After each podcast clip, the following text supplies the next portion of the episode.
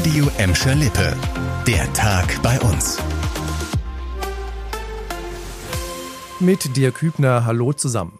Die Corona-Pandemie ist eine Belastungsprobe für den Arbeitsmarkt und für die meisten Beschäftigten.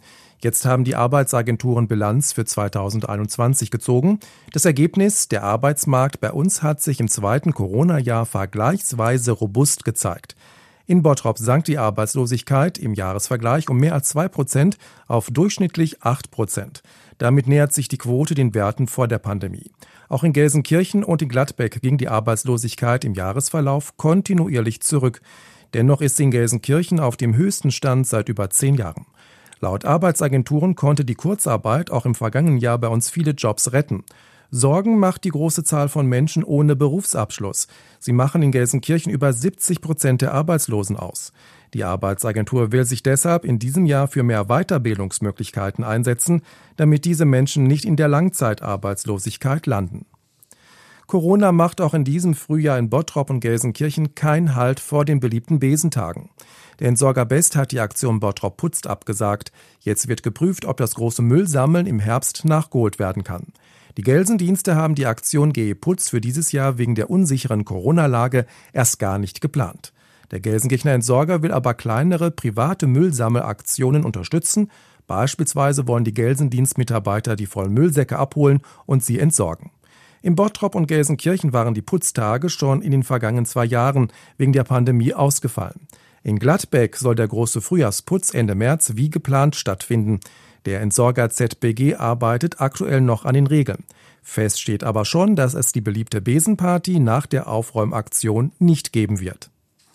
Ein ganz anderes Thema. In Kirchhellen wohnt man nicht nur schön im Grünen, dort fühlen sich auch Wölfe wohl mit all den unschönen Folgen.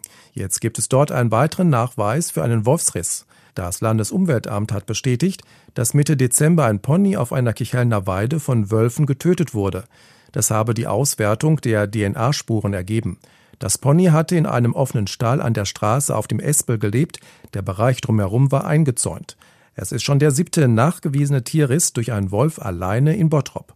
Erst vergangene Woche war auf einer anderen Weide in Kirchhellen ein weiteres Pony durch Bisse schwer verletzt worden. In diesem Fall steht die DNA-Analyse aber noch aus. Von Kirchhellen nach Vonderort. Im Revierpark an der Stadtgrenze von Bottrop und Oberhausen wirft der große Umbau seine Schatten voraus. Noch in diesem Monat werden knapp 40 Bäume gefällt.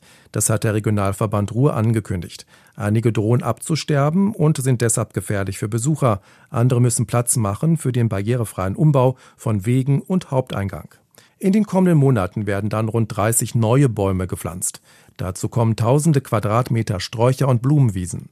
Ab dem Frühjahr entstehen im Revierpark von der Ort außerdem eine moderne Sportarena, unter anderem mit Kletterwald und Trampolinfeldern sowie ein Naturlehr- und Bewegungspfad. Das war der Tag bei uns im Radio und als Podcast. Aktuelle Nachrichten aus Gladbeck, Bottrop und Gelsenkirchen findet ihr jederzeit auf radio und in unserer App.